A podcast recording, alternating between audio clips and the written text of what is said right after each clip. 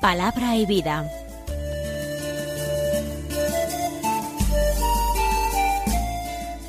Con el padre Manuel Horta, desde Sevilla.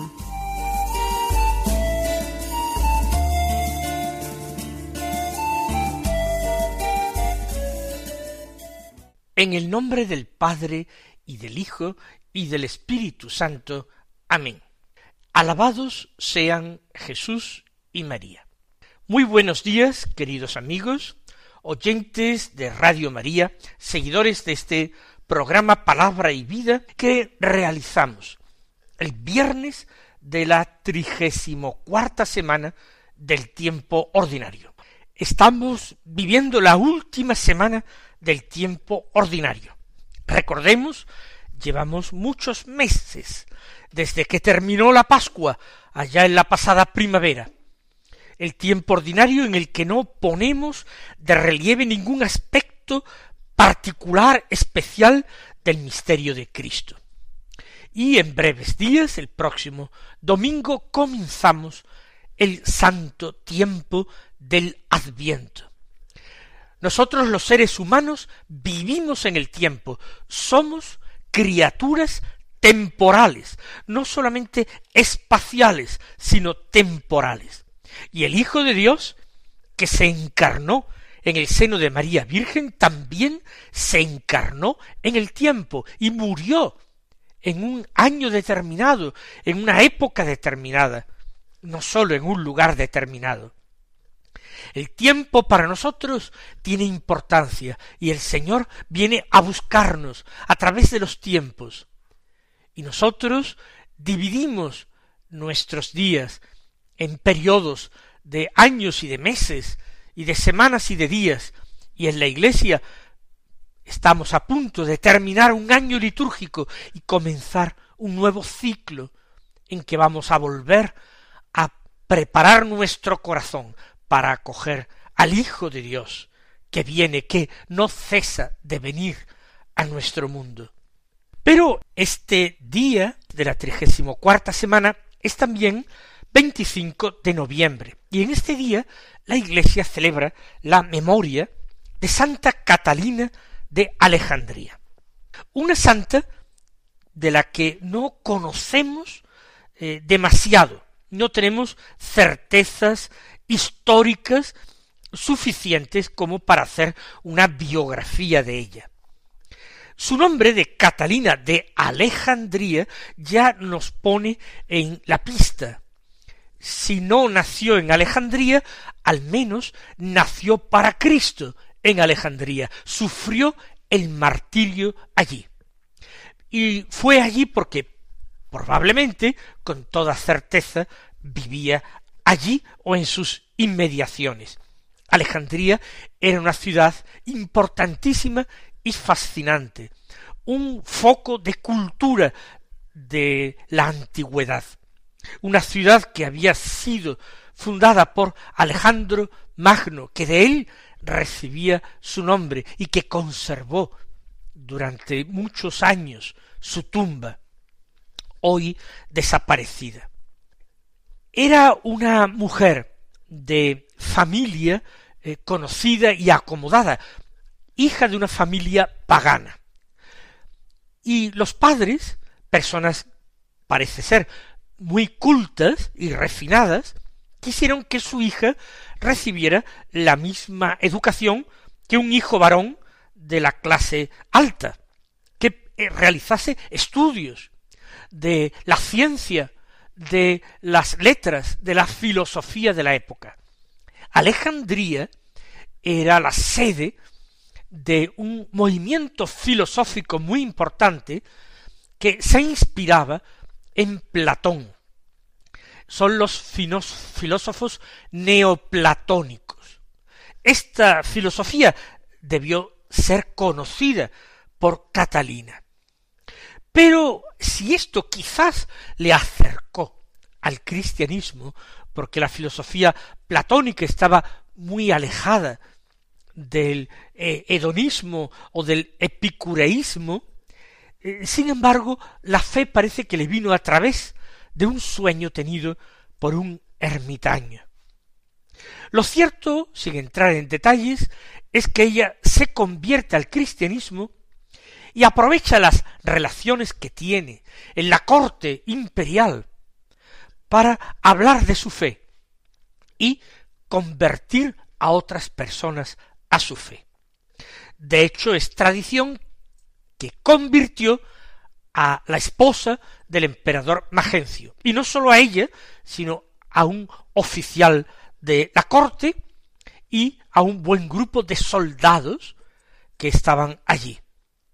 Y esto hizo que el emperador se molestara profundamente. Estamos en el siglo IV. Son ya los coletazos del paganismo. Queda muy poco para el edicto de Milán. Eh, Magencio quiso que ella fuera confrontada a un grupo selecto de sabios, de filósofos alejandrinos, para que tuviera un debate con ellos, con ellos, y ellos la terminaran confundiendo con su superior sabiduría. Sin embargo, fue ella la que terminó victoriosa en este enfrentamiento dialéctico y logró que muchos de ellos se convirtieran igualmente a la fe. Ante el resultado no esperado de este coloquio, Magencio la hizo juzgar por cristiana por introducir esos cultos orientales, así creí, llamaban y pensaban y clasificaban el cristianismo, y después, como ella no renunciara a su fe, ordenó que eh, fuese condenada a muerte. Fue primero torturada en el potro y luego decapitada. Ahora vamos a escuchar con fe y atención la palabra de Dios. El Evangelio de la Misa del Día de San Lucas capítulo 21 versículos 29 al 33 que dicen así. En aquel tiempo dijo Jesús a sus discípulos una parábola. Fijaos en la higuera y en todos los demás árboles. Cuando veis que ya echan brotes, conocéis por vosotros mismos que ya está llegando el verano. Igualmente, vosotros, cuando veáis que suceden estas cosas, sabed que está cerca el reino de Dios. En verdad os digo que no pasará esta generación sin que todo suceda. El cielo y la tierra pasarán, pero mis palabras no pasarán. El Señor a sus discípulos les propone una parábola.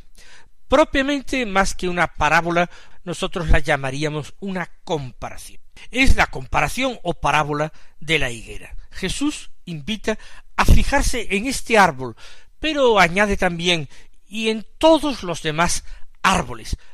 En todo se puede comprobar esto. Cuando echan brotes, conocéis vosotros mismos que ya está llegando el verano. Es decir, está terminando ya el invierno, es la primavera, renace la vida.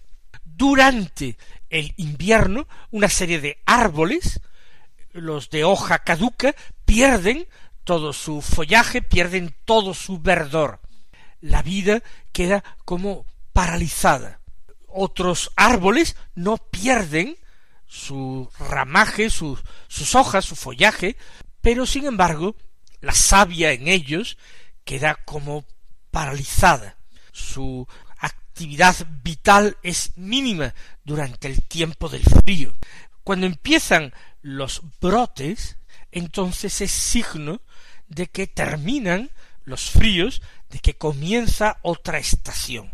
Los hombres tienen por tanto indicios en la naturaleza que les hacen inmediatamente sentir como ya está llegando un nuevo tiempo, una nueva estación. Pues el Señor, a partir de esta comparación tomada del mundo de la naturaleza, invita a los hombres a realizar igualmente un discernimiento, a fijarse en los signos, no en los signos de la naturaleza, sino en los signos de los tiempos, en las cosas que ocurren. ¿Por qué? Porque el Señor ha dejado indicios para que nosotros sepamos discernir el tiempo que se acerca. Cuando veis que suceden estas cosas, sabed que está cerca el reino de Dios. Si tomamos este texto en sí eh, considerado, haciendo abstracción de momento del contexto, pues a lo mejor no nos dice gran cosa, pero el Señor ha estado hablando, como sabemos, en el discurso escatológico del final de Jerusalén, y después eh, se ha fijado en el final de los tiempos y en el juicio y en su segunda venida. Cuando veis que suceden estas cosas, sabed que está cerca el reino de Dios. Es decir, Dios no quiere que los hombres con fe no conozcan sus planes. El Señor comunica los planes. Recuerden aquellas palabras suyas a los discípulos. Todo lo que yo he oído a mi Padre os lo he dado a conocer. Jesús es el gran revelador del Padre. Por tanto, Él nos invita a entender la historia humana, a discernir el paso de Dios, la voluntad de Dios, los planes de Dios en la historia humana. Quizás la siguiente frase nos ofrezca alguna dificultad. En verdad os digo que no pasará esta generación sin que todo suceda. Evidentemente, el Señor podría estar refiriéndose en este momento a los acontecimientos relacionados con el fin de Jerusalén. Será el comienzo de una nueva etapa, precisamente el fin de Jerusalén provocará una extraordinaria expansión del cristianismo. Muchos cristianos de Palestina que confiaban, que creían en estas palabras de Jesús, alertados por ellas, cuando vieron todos aquellos signos que ocurrían, cuando vieron a Jerusalén sitiada, huyeron y marchándose por todas partes en una gran dispersión, llevaron la semilla del Evangelio por muchos pueblos y contribuyeron decisivamente, entraba esto en los planes de Dios, contribuyeron decisivamente a la expansión de la Iglesia. Así pues, en este sentido, no pasará esta generación sin que todo suceda aplicado a la destrucción de Jerusalén, al comienzo de esa nueva etapa, la vida de la Iglesia, cobra total eh, eh, realismo, total veracidad. Si lo aplicamos a la eh, final de la historia, a la segunda venida del Señor, tenemos que decir que la generación que lee la palabra de Dios en cada momento, no sólo los oyentes de Jesús, sino a nosotros, a quien se nos dice que no pasará esta generación sin que suceda, cada generación tiene que hacer suya esta eh, urgencia del Señor, a tomarse en serio sus designios sobre la historia, a vivir alertas, como eh, en tantísimas otras parábolas el Señor invitó a vivir preparados, atentos, no descuidados, no como aquel mayordomo infiel que viendo que su señor tardaba se puso a banquetear y se puso a maltratar a sus compañeros, sino como el mayordomo fiel que está atento siempre vigilante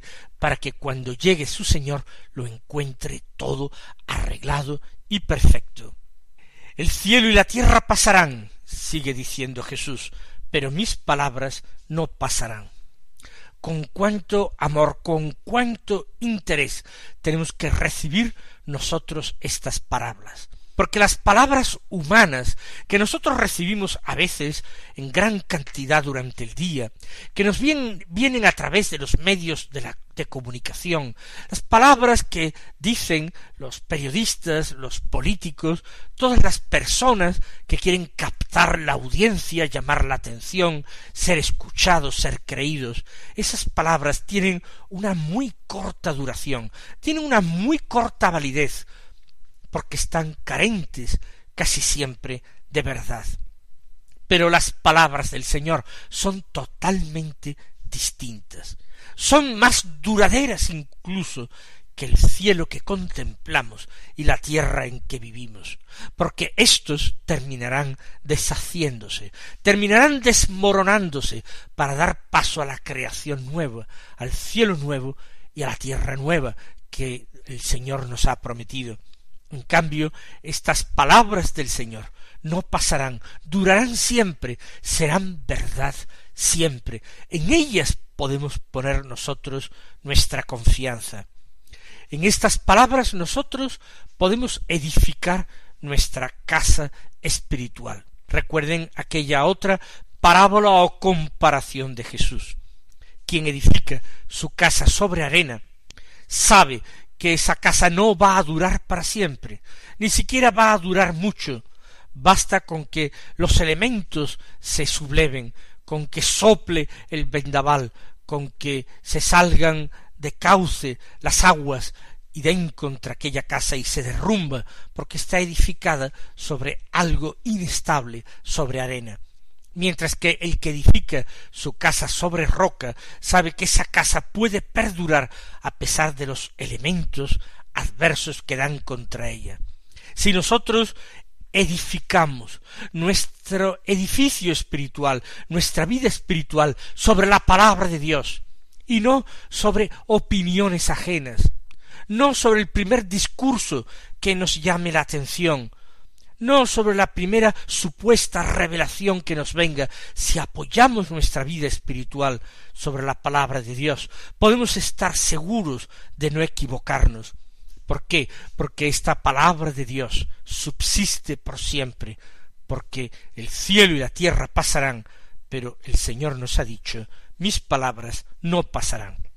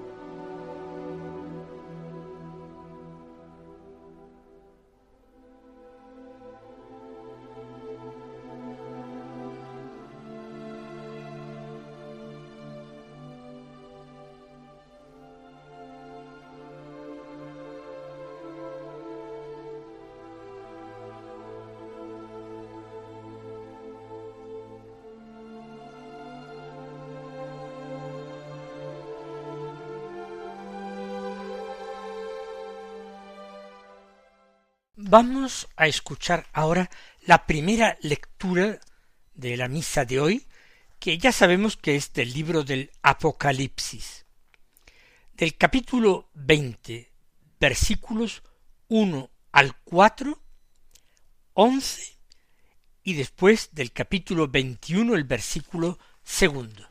Dicen así Yo, Juan, vi un ángel que bajaba del cielo, con la llave del abismo y una cadena grande en la mano.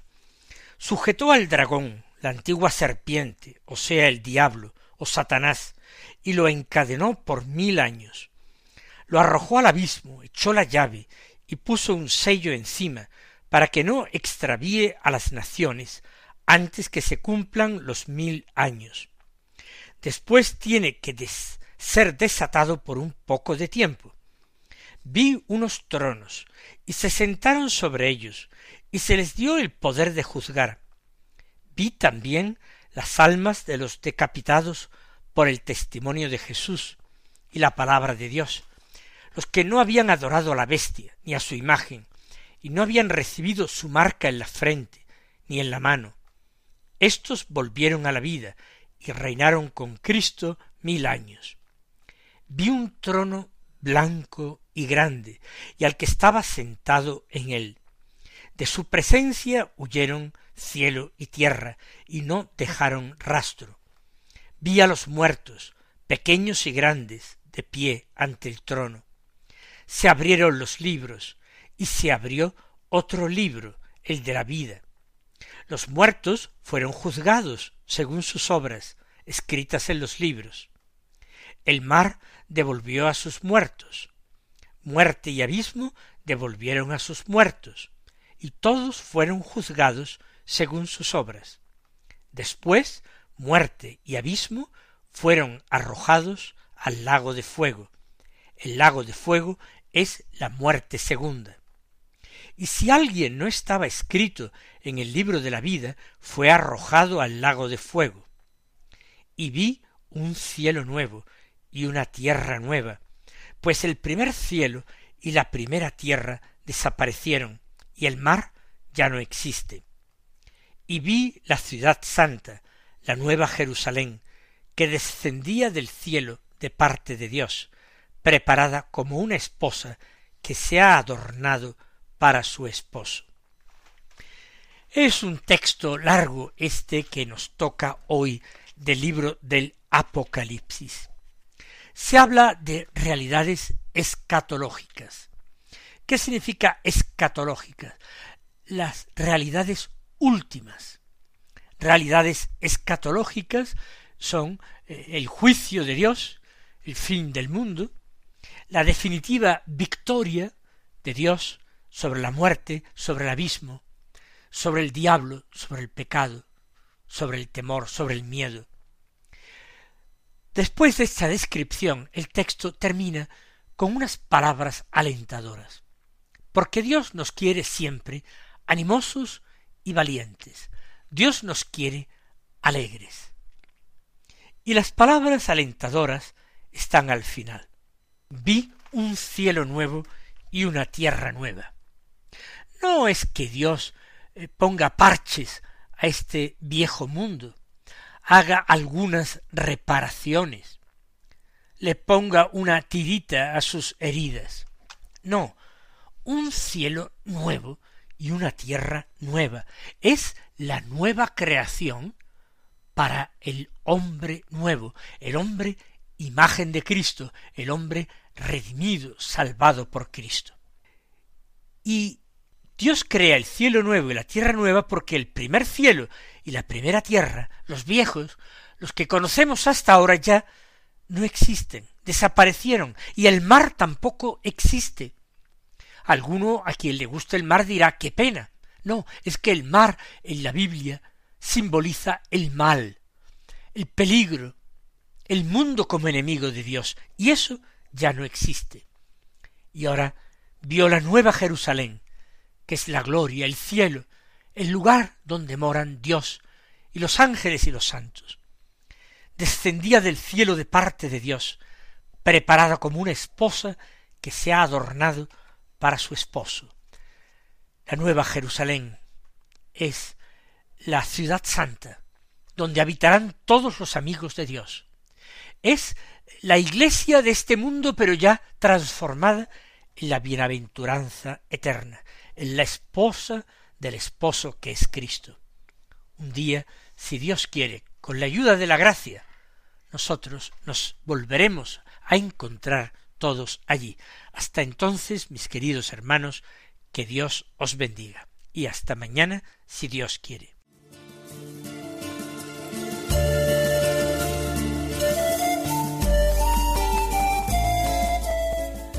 Concluye Palabra y Vida, un programa dirigido desde Sevilla por el Padre Manuel Horta.